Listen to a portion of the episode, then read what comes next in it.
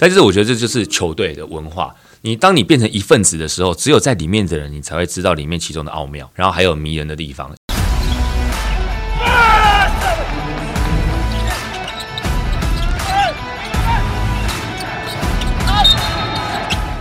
话题人物对号入座，坐哪里？球场第一排，耶！跨联盟赛事结束了，不过呢，其实由 Plus List 新秀所组成的 Rising Star 其实还是引起了蛮多的讨论。那我们是球场第一排嘛，那所以我们当然呢讨论的是新秀的一些故事。我们请到这次加入教练团团队的正能量 Phoenix 执行长何守正，大家好，大家好。其实守正这次加入教练团队是多久以来第一次到一个学球队里面当教练？因为你好像比较少在做这种团队的训练，都是个人的 train personal trainer 比较多，对不对？是，其实我退休快八年，然后那个时候，其实我要退休的时候，球队就有把机会留给我，希望我可以教篮球。哦，就是毕竟你在篮球场上那么多年嘛，可以分享一些经验。只是我就是拒绝了啦，因为对我来讲，我常年哦这个时间都是跟着球队嘛，所以我会觉得，如果我今天当了教练，我的时间 schedule 还是跟着球队排。那我想要接下来的日子或生活，我想要掌控我自己的时间，所以那个时候我就决定说我要跳脱这个舒适圈，所以我才去哎开始去经营这个健身房啊等等。所以这一次再回到球队了以后，是呃，我想自己的。公司也稳定了哦，这个时间集训的时间也不是那么长的情况下，那关键当然是因为黑哥打给我的时候，其实我就直接答应了啦，因为他说总教练是试念嘛，那我怎么可能拒绝呢？好兄弟，好兄弟，对，所以我觉得就是因为有这样子一个机会和缘分啦，也感谢黑哥跟联盟让我有这个机会，可以把自己这几年哦所学，然后把它浓缩起来，在这三周甚至一个月里面，去让这些 Rising Star 的球员们去呃试试看我们这样的训练方式。所以你在球员退下来之后，这是你第一个教练的尝试，教练的工作，可以这样讲吗？哦，其实是哎，没错哎，真就是跟着球队完整这样子。你你你退休这么久，你没有到学生球队或者是一些职业队，或者是之前的 SBO 当过什么技术顾问、什么技术教都没有，都没有，都没有。我那个时候刚退休的时候，确实是有大概一到两支甚至三支的球队来询问，就是有没有意愿，但是。呃，我自己都是拒绝，因为我那时候很明确说我自己想要先创业啦，所以我就是都婉拒了他们的邀请。很感谢那些球队那个时候愿意这样子呃找我。哦，那这一次也因为这个交流赛哦，好像我同乐会一样，我觉得大家也因为我离开球场比较久了，虽然说我就是在呃转播。篮球周边，对对对，但你说其他的联盟，甚至以前的对手队友，现在有的变教练了，所以去球场的时候，其实大家看到我以后，就是哎很热情的打招呼啊，嘘寒问暖一下，那个心里还是很温暖的。就是大家篮球圈其实台湾就是这么小，这几次这几场，甚至也是有球队来开始问了，就是询问说，哎，那我们这次帮 Running Star 这样子，哦，那我是不是有机会，可能是去帮他们训练啊，怎么等等，以正能量的身，正能量 Fitness 的这个。工作室的名义，然后来跟球队联名合作。对，所以我觉得，呃，接下来当然未来会怎么样，我是不会去设限，因为毕竟我想，现在我们公司是比较稳定的情况下，我应该是可以走出去的，只就是看接下来要怎么样去安排。意思是说，可以来找了，可以来，可以来找，听懂哈？可以来找，可以来找，可以来找。但其实，因为守正哥在台皮的那时候，他跟黑哥啊，跟念哥啊，就大家这些影片啊，就是这些形象都非常的鲜明。那你在。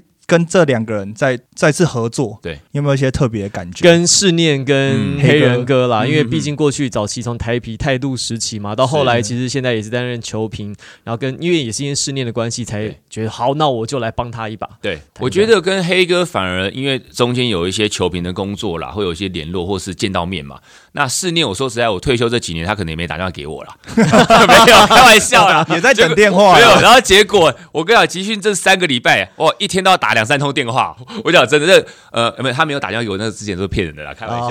有啦有啦有啦有。对，因为我觉得思念哦，跟我我们其实虽然说呃很久没有合作了，但是这个合作关系只要一拉回来哦，马上就可以知道为什么，因为我们的观念其实很相近。然后我们那时候黑哥找我以后，我跟思念马上就通了电话了。那一次开始就是每天通电话，很烦有没有？晚上十点以后不要打来，因为我睡了。大家都有看，对，都有。我们上我们上一集才用过，真的，对对对。每集都要用一下，跟小左。三三四五六七八，你 跟谁啊？跟小左左宗凯，我们对对对对对，大家都一样，电视儿童啊，对我差不多同一个年代啦。对啊对啊，我觉得主要是因为我们要先了解，就是要给球员什么，所以那个时候我跟思念一直频繁的讨论，就是我们讨论出的结果就是这三周其实到大家都知道，你不可能让球员在三周里面你可以变得多么的强壮，我主要负责的是重量训练嘛，那你也不可能让他跑得多快跳多高，我们能够给的其实是观念。让这些球员二年级生哦，因为他们已经有更多母队了。反而是一年级生这些大学生，你上来以后，你要直接跟职业球员对抗，那是完全至少两三个档次你要往上升的。所以我要给他们的观念就是，你要怎么样在呃赛季前，例如 off season 了以后，或者是你在季前、季中、季后，让你自己的身体是准备好去应付你接下来职业赛事。这个是我跟陈思念，我们觉得我们自己的共识很好，而且我们要让选手是安全，不要受伤，打完这个杯赛。好，讲到试念，毕竟是好兄弟，而且这次试念是我们 Rising Star 主教练啊。我刚刚说为什么我们要一直通电话哦？我们从季前哦，对不起，应该说是集训前开始通电话，然后我们只要像我这边练完以后，我就打给他，跟他报告一下说，哎，教练，我们今天所有球员的身体的状况还是怎么样？那他练完球以后，他也会跟我讲说，哎，今天大家跑动的感觉还不错。感觉脚蛮有力的，然后或者是说，哎，谁的状况他是不是有伤？然后什么动作来讲好像比较钝一点点。我们是基本上是每天一直在交流这些东西，因为我觉得试念他是一个脑袋非常清楚的教练，然后，他自己以前有受过伤，然后他训练其实也很刻苦的，所以他了解到说你物极必反啊，如果你训练太过头或是太冲的时候，其实会受伤的，所以他很在意的是球员的调整。他甚至有一次我记得练球。那一天大家回母队练，因为我讲的，我们这一次三周可是有一些刚好也是遇到人家集训嘛，就是球队开练嘛，你当然要把球员让人家归回母队去练啊，新的系统、新的教练你要去适应啊，所以适应都是让球员回去练，然后回来以后我记得很很清楚，就是有一天他我们两个在讨论说那天要练什么，然后他就觉得说，呃，因为大家都回去练哈，都蛮累的，他也知道，所以他就说，那不然你这边为主，我晚上我下午练球不要练，然后我这边练的部分呢，就要是以伸展。放松为主，让大家哦，就是疲劳的地方啊，我们就带一些滚筒啊、按摩枪啊，然后我们的教练有四个人，我们就轮流帮大家做一些伸展、放松、舒缓。对，然后那天练球休息，隔天让大家是有好的身体的状态再来练球。所以他所有的出发点其实都是以球员为主。那这次集训的菜单，因为你是担任体能教练嘛，对，那这集训的菜单你在设计上面会跟一般正规的职业球员。会不一样吗？还是怎么设计？因为年纪不同，他们的 size 吨位也不同。那这个有没有什么诀窍跟我们分享？哦，其实哦，设计这个菜单，我们大概也花了两周的时间哦，跟我们正能量的团队啊，一直不断的开会讨论。然后我也去现场，就是台医大去了两次，场刊所有的器材了以后，开出了一个不能说是完美的课表，但其实也蛮适合他们的。因为在篮球场上哦，它有很多的跑动、位移、三 D 对抗、敏捷、心肺。那心肺有分无氧跟有氧嘛？简单来讲，我们在做这个重量训练，最终的目的就是希望可以在篮球场上提升他们的运动表现。所以，我们开的课表呢，总共有分三周来讲。我们的前面一周到两周是稍微比较累一点点的，然后里面就是有包含一般的重量训练，然后重量训练里面又有分前侧、上肢的前侧、后侧、下肢的前后侧，全部都有。然后还有你的身体的核心躯干嘛，你要有一些旋转呐，因为你看打篮球可能拖鞋，哎，往左边转，往右边转，所有的动作都要加，以及一些敏捷和反应。但因为我有跟四念讨论说，跑动的部分他大概在球场做，所以我这边就是哎专注在重量训练就好了。哦，那我们就是按照我们的这个课表，而且除了有双边的训练之外，也会有单边，甚至你在上半身你要去防守的时候，你去守人的时候，你一定也是要单边去推。就把这些观念，或者说我在训练的一个动作内容，我都会让球员知道，说我为什么要做这个动作，让他们清楚知道，甚至以后他们自己要去加强的时候，你也都可以把这个课表加进去。所以你会告诉他们他们的弱项吗？因为我我我分享一个例子好了，但这个例子不是真实的例子，OK，，是足球小将一。哦哦，哎呦哇塞哇塞，足球小大日向小次郎，大家知道吧？猛虎射门的日向。他我记得有他就是已经到了成人队了嘛，他去去国外踢球，然后国外的教练就发现他他他只能攻右路，因为他的右腿特别强壮，所以他攻的时候只能攻右边，对，他左右不平衡，所以发现他左边很弱，所以就像呼应到守正刚刚讲的单边，对，因为可能有些人他擅长一边，他这边的肌肉特别发达，所以你会指出他们说，哎，你可能你在哪一边你需要去加强，maybe 你左边的横向或者是你右边的核心，你会这样提醒他们吗？会，而且我其实说实在的，我把他们练第一次完了以后，我就已经知道他们的每一个人身体的强弱项了。啊，来来举个例子。哦，这个不能讲哦，业机密。哦，对，这个我答应球员。哦，对，就是我都是私底下讲说，哎，你可能例如有的人腰受伤、膝盖受伤，我就说你可能要练一下核心，你要加强哪里或者什么，我这次都个别去讲，因为我知道说其实这是其他球队一起的，所以我不太可能例如把每一个人的状况，好贴心哦，因为一定要做嘛，因为对对对对对，有其他的教练呢，他们也会告诉你啊。以后如果怎么样守你或什么，我觉得我这个部分我就要把隐私也要做到了。那甚至呃。看他们的球技的话，我是花的比较长的时间，没有像身体那么快。我练一次我就知道你的状况，或是好最多到两次。球场的部分，我是看着他们打了两场练习赛，然后一直到第二场对完玉龙以后，所有人都上去打过一遍以后，我就知道每一个人球场上面的优缺点和劣势。那在这次当中，简廷照其实是一个蛮被讨论的球员，在 Rising Star 里面，他的年纪当然比大家大个两岁，二十四岁，所以会觉得他在场上有一些比较成熟一点，比较成熟，他做一些判断其实是觉得哦，OK，他做的是合理的决定。嗯，那可是我。我觉得这次他讲到一个重点是观念，跟还有他在作为菜鸟在场下他那个心态的那个转换，是不是跟守正跟我们大家分享一下？你观察到这批新秀，你觉得他们有没有哪些特质是你觉得哎很不一样的地方，跟你可能先前想象是不同的？呃，我觉得因为我自己有转播球赛哦，所以二年级生我基本上都认识啊。那 UBA 上来这一批啊，我也有在关注，因为确实这几年的 UBA 也很好看嘛。我觉得不管是 UBA 啊 HBA，我们都会看。他们的优势哦，我觉得他们现在每一队的教练哦，包含呃，你说正大好了，紫薇、践行的梦祖哥等等，或者世新啊等这些球队的教练，其实都把球员，我觉得都已经教的观念啊，呃，打球判断的方式啊，阅读防守的能力啊，我觉得这一批大概都是一等一了。所以他们上来以后，你其实很快丢个东西给他们以后，他们就怎么样，就是举一反三啊。那如果你反应比较慢的人，就会有反应比较快的人去 cover 你。所以他们这个组合，我觉得其实是蛮协调的。只是呃，可惜就是我觉得集训的时间真的稍微短一点点。如果把时间拉长，你想想看，他们哇，他们这个组合其实会蛮可怕的。你有没有觉得哪几个球员是进步很多的？就是从你开开始接触他们，不管是身体条件啊，或者是在球场上，你觉得进步最多的？进步最多的，啊我觉得大家都有进步。然后，如果你说球场上的话，我个人一开始会觉得可能紫伟啊，他是防守出先出击，因为上去的时候，你看他的防守，他的呃都是跟得上的。而且紫伟很夸张的是，他其实他大腿内侧是有撕裂伤的，然后他都没有好。那我就一直观察他。而且我们其实，在要帮这一批选手训练的时候，我有做个表单，请大家填哦，因为我先了解他们身体的状况。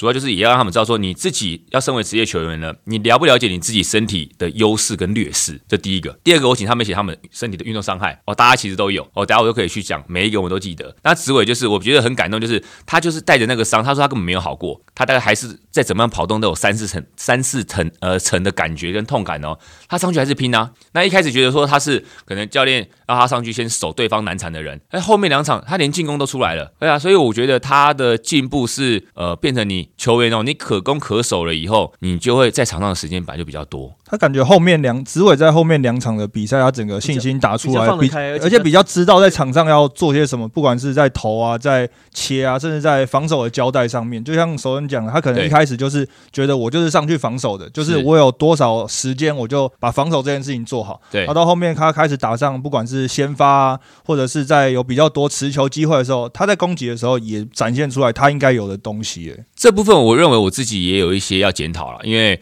呃，那个时候比完赛，我们都会跟师念讨论嘛，然后就讨论到这个问题。因为我说有一些有伤的人，那我第一场比赛的时候，其实我是比较被动的，我就是你知道刚回去球队很开心，你知道吗？就坐在那个板凳席后面一起加油这样。然后其实我应该是要看球员，我不是要看比赛的走向。但因为你知道，身为篮球员，就想要看他们的技术层面嘛。哎，这个球怎么没有守好，或是啊那个破区域你怎么没有在哪边？其实我那个时候，我后来第二场开始我就调整了，我就变成说我就拉到球员席在旁边后面一点点，我把一些器材带到场边。为什么？因为像紫伟这种，他可能不是先发，那他做了，你热完身了以后，你跑完来以后，你看先把他打了大概七八分钟，你会冷掉啊，所以他受伤的位置可能冷啊。然后后来我第二场开始，我就开始把那几个受伤的，包含紫伟、君豪，他膝盖有不舒服的其他人，我就拉到旁边，我自己会看一下思念想要换人，或者是说，呃，其实打篮球比较久，你会知道什么时候你可能会换谁了啦。我就把紫伟他可能要上去之前，我就拉到旁边，帮他做一些暖身、热身，让他受伤的地方赶快继续活动。好，活动完了以后，刚好身体说：“哎，紫伟上。”这个时候他上去的时候无缝接轨，他的身体已经热了，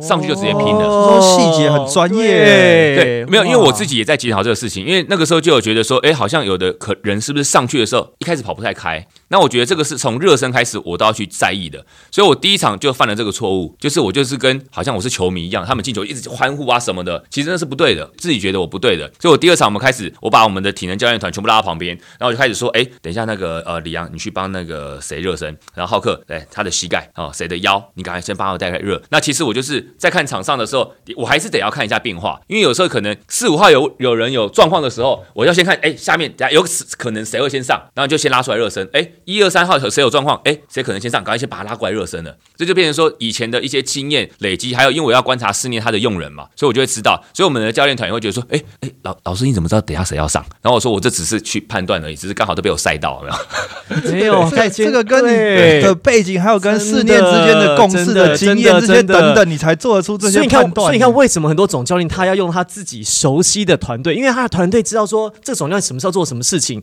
那他下面跟他一起配合的，不论是助理教练或者防护师或是战术分析师，就可以知道说，OK，那这个总教练下一个要做什么，我可以先帮助他。对对对，我先把这些。我先把它准备好，pre-work 先做好。对啊，对啊，这真的是哦，厉害厉害，鼓掌！厉害厉害厉害，专业。那其实你看这些球员，他们就提到一个共同的话题是，呃，他们在职业的强度上面，他们可能觉得哇，这是我们第一个职业的赛事。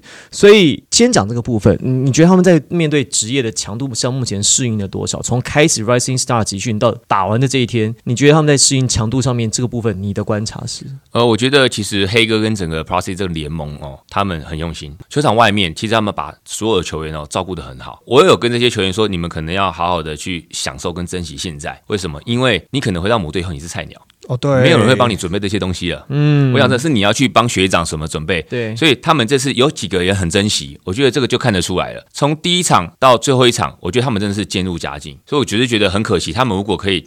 呃，磨合再多一点，时间再长一点点的话，我觉得表现或成绩一定不止这样子。甚至，呃，黑哥他们最后在呃最后一天也有讲嘛，以后未来大家都一定还是会有机会再碰面，可能下一次碰面大家都是各队的看板球星了，那你就会更进化了。哎，其实讲到就是因为张振阳，因为他毕竟这一次他是顶着选秀状元的这个光环在 Rising Star 嘛，那不管是在比赛场上。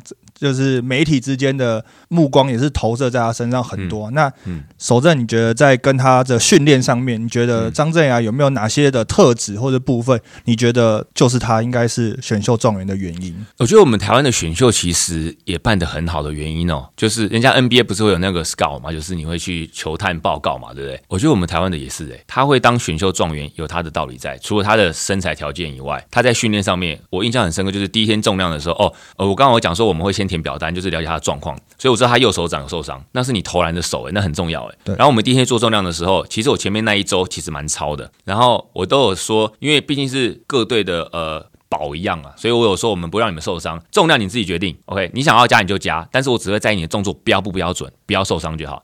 好，正牙在做的时候呢，他就是愿意做重的，而且我说你的手这个地方受伤，你要不要不要做手，你做脚就好了嘛，对不对？他说没关系，先给我可以，他一样照做啊，对啊。然后我们到球场以后是这样子，我们这个部分体能部分哦。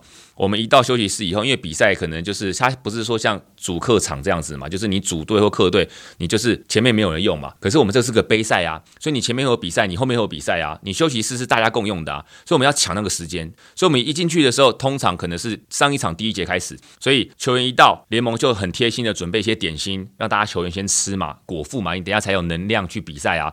这个时候呢，我就要去把每一个人，因为我们的教练总共有四个，我们就会分好说好谁负责谁负责谁做什么呢？做一个 total 热身前的一个准备，就我刚刚讲，有些伤的人，我们就用拉力带、弹力带、按摩枪、滚筒放松、筋膜放松，去帮他做一些治疗。然后等到好了以后呢，中场休息完以后呢，第三节教练会开会，教练开会完了以后，第四节开始，我这边带热身的偷偷一起热身。好，我们大概比赛就是这样子。郑雅他很特别，是那个时候热身的时候，我就问他。哦，一开始准备，我说，哎，那你有没有什么习惯是在你比赛前的一个像那种仪式感，你知道吗？有人可能要去好上厕所，好，我开玩笑讲，或者要做什么？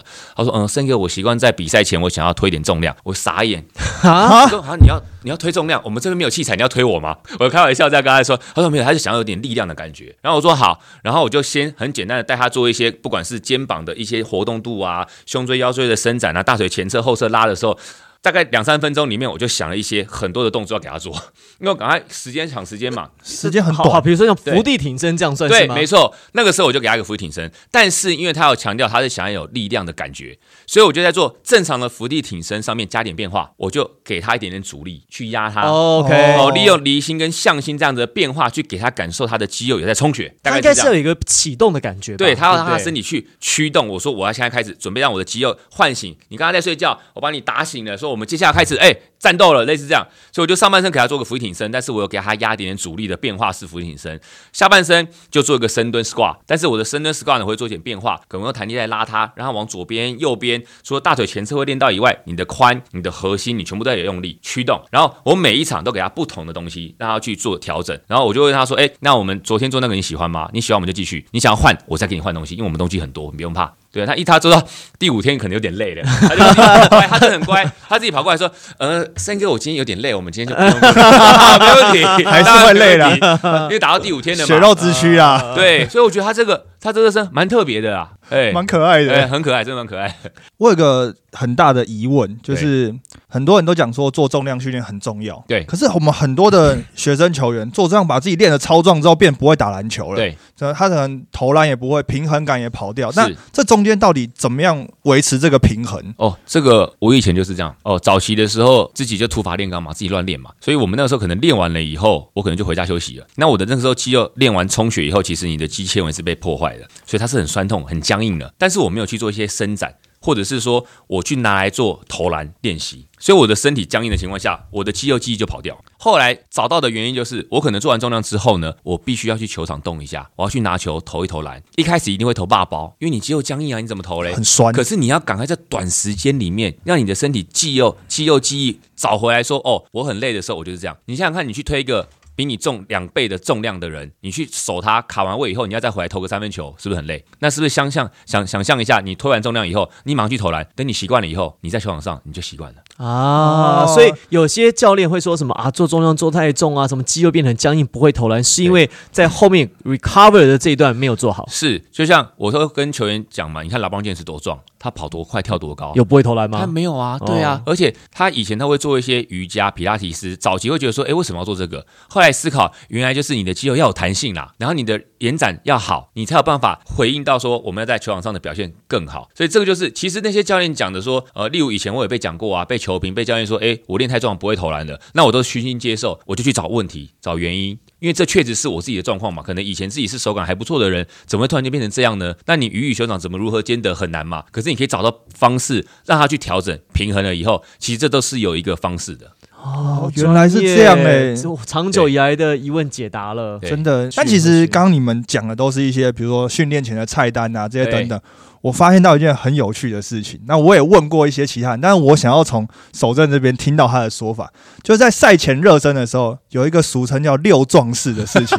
这是什么故事？你可以跟大家分享一下，分享一下，分享一下。好，这个是早期呢，呃，小弟弟我本人还在台皮打球的时候，黑哥就是觉得我们这个球队出场哦，气势要够，所以先先排六个可以灌篮的人在前面，一开始跑篮就要先连灌六球哦，气势就要先这样，因为你知道你一灌进去了以后，其实现场会嗨的哦，会嗨的，有气那个气氛就到了。是，所以后来就黑哥想说，哎，那这一次来来动一下，所以在第一场的时候呢，就稍微哦，就负责帮大家排一下，我就先询问一下，哎。谁可以灌篮？然后因为第一球真的很重要，所以第一颗一定要灌进。然后就排一二三四五六，然后大家就是比较含蓄说，呃，我可以，我可以这样。然后就开哎开始点名谁是这样子，呃，六壮士是这样来的，气势啊！来来来，这六个怎么排？哇塞，这个就是要先看说，呃，谁可以灌吧。好，可以灌了以后，然后再看，我觉得就是看谁比较有信心啊，把握度高。对对对，然后谁第二棒，按照这样排。谁最喜欢灌？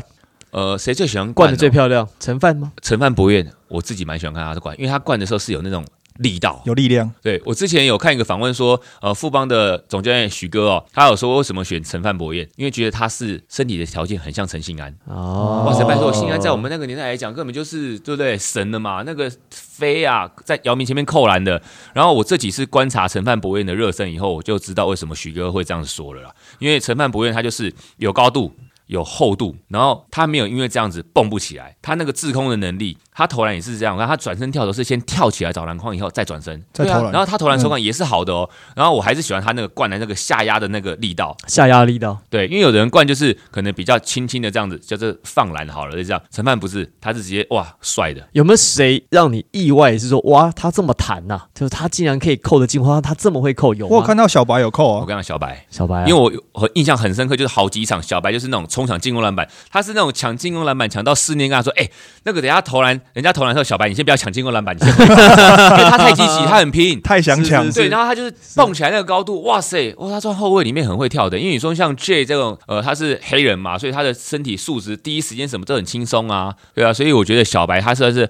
啊，矮个里面那个跳很高的，是。过去过去六壮士啊，我们讲现在是刚何守正有点名几个人嘛？对，过去在台北的六壮，他就是第一个要第一棒哈，他就是第一棒，这也是有原因。本来不是我好不好？我想说怎么样也轮不到我啊。我们原本是我们的一个我学弟叫小六王建伟，然后就是叫他先灌。那因为小六他其实没有这么身高那么高啦，所以呃，他有时候如果没有热开，就是你知道，就是会有一些比较卡率的问题，没有卡卡的，没有灌 放放进啊。那你知道第一球就很。重要啊，所以后来就被拱成我第一个了，所以我就每次热身，你知道为什么热身要热那么快、那那么那么久，就是这样，你知道？因为第一球要一定要帅，身负重任，哇，真的是第一棒很重要。那六棒是你嘛？建伟嘛？还是谁？小哈啊，大家都小哈是真的可以灌篮的，我跟你们讲，好不好？对，小哈，然后志杰就看他心情要不要了，然后戴豪一定要的，戴豪通常都是最后了，然后还有谁可以啊？呃，阿敏比较看心情啦，对对，哎，你在年轻的时候。你们有过类似这样子的培训队吗？我我记得就是挺多，就琼斯杯嘛，有没有中华白嘛？就是中华队的二队有这样的集训。是不是那个时候比较少，就是给新秀的这种长期的养成计划？我觉得我运气是真的很好，我没有在中华白过。哦，你说中华，你就对我那个时候第一次的集训应该就是那种高中的那种 Nike Camp，好，然后就是接下来就是亚青了。然后那个时候因为刚好遇到要换血，所以我们高中毕业就直接到中华队。然后接下来就是都是这样的集训，并没有一个呃像这样子有一个 Rising Star 的一个集训的。有就是我讲就是高中了吧，就是亚青跟那个 Nike Camp 那几年就是高中生，就是同我们同一批啊，都一起这样子啊，对啊。然后后来到中华队就是有一些学长老中。青了，嗯，平心而论，你觉得这批新秀跟你们年轻的那个时候看有什么不一样的地方？平心而论，我们先讲技术对抗性，再讲场上的观念跟个性好了。如果你说，我觉得就身材优势来讲，他们这批是没有小一点的，对，小号一点了。你看他们。最高的是林正嘛，里面也只有林正比我高。哦，林正真的是两百零三，穿鞋应该两百零五、两百零六。哦，他的 NBA 他可以报到六十，他可以六十八、六十八、六十九。然后再来就是于豪一九七，跟我差不多。然后少福是一九五，我觉得蛮可惜，就是舒适圈呐。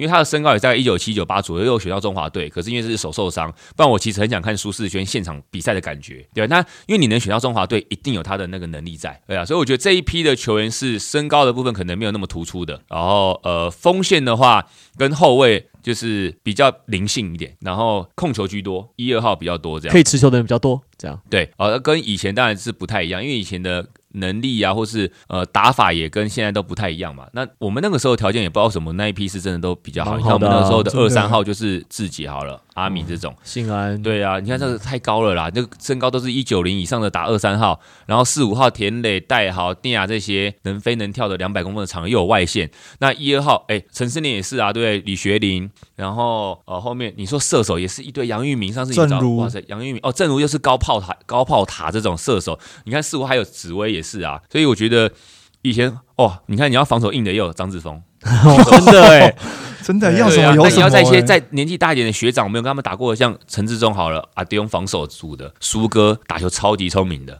对啊。那你刚刚讲到要弄的赖国宏、赖皮哥，哦，那赖皮我是真的没有遇到。对对对对啊，所以我觉得我们遇到那个刚好是他们中。声带的那一批苏哥，他们是刚好有周鸿祎啊、吴志伟等等这些以前玉龙班底的。那在后面一点，可能还有呃周思渊啊，对啊，因为呃我们是蛮幸运的，都可以有遇到这一些，然后可以去做这些比较。只是你说这个就是时空背景不一样啊，所以打法上面来讲也不太一样。我觉得他们这批的呃，也许条件天赋没有像之前以前是可能每一个都很还蛮不错的。这次的呃大概是几个会比较好一点点，但是态度来讲，我觉得大家都是百分之百很认真投入。而且我们觉得现在打法跟球风。跟你们那个时期不一样，现在的很讲究体系跟战术。现在球员可能他一个人就是把一两件事情专心做到好。你们那时候其实感觉上是每个都全能诶，就是一个要做很多事，你要会的事情很多。那这也是跟教练有关系啦，或者是说整个联盟的打法哦。你刚刚有提到说体系，你必须球员去适应教练的体系嘛，因为毕竟现在没有一个是超级球星，就是说呃我可以主宰胜负的，可能以后一定会有，但是这都需要时间去累积经验。即便你说像现在志杰或是阿敏，他们也不会说我一场可。可能要干个三四十分，但是大家还是很喜欢看他们这样打了。但你看他们打球太神力了，太聪明了，他们打那个真的叫做观念。嗯，思念一直希望说这批球员可以用正确的方式、合理的选择去做场上的判断跟出手，就是因为你看为什么他们开玩笑说福禄寿嘛？你打三对三，你百灵自己、蔡文成跟郑文鼎谁打得赢他们？他跑死你了，真的挡死你了，真的前挡一个不行就开后门。对呀，后门根本不用，他们没有根本呃，当然一对一能力很强啦，可是他们没有用一对一能力打你啊，他们完全是用配合传球，让你防守顾此失彼，你就是输了。我觉得就是因为这段期间就是四念是当教练嘛，那四念当然也很想要传递一些就是他自己的想法啊，是还有他在。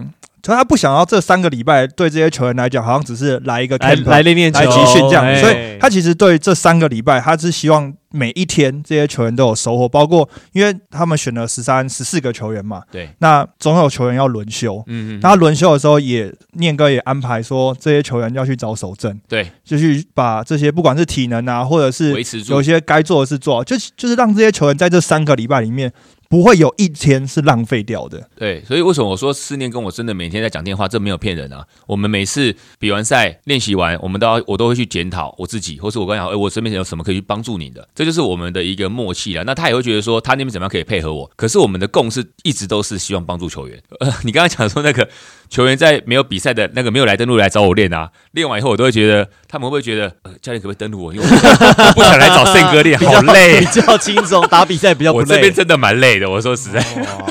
对，呃，被登录还比较好。对啊，被登录你还不用那么吵。可是我觉得他们球员很可爱啊，就是来，我自己都知道，我都会先跟他们说，我跟你讲哈，因为为什么要做这样的事情，我很喜欢跟他们讲原因，再去做这件事情。然后我也很喜欢听他们的回馈，所以问他说，哎，例如郑源好了，有一次因为没有球场练，所以他明天刚好是礼拜天，然后来我这边，我就跟思念说，那你今天没有球场练，我可不可以累一点点？我想要先问总教练意见。那思念说，那因为没有球场，可以他们有点心肺没关系。好，我跟你讲，那次就把他们超爆了，真的有做重量，有做心肺。重量怎么做心肺？做完重量我厉害哦，不是我厉害对不起，是我们的团队很厉害。哦，是你变态吧？没有没有没有，一定要做重量还是做心肺？哎，对，通常重重量跟心肺是隔开的。不不不，我跟你讲，我可以用。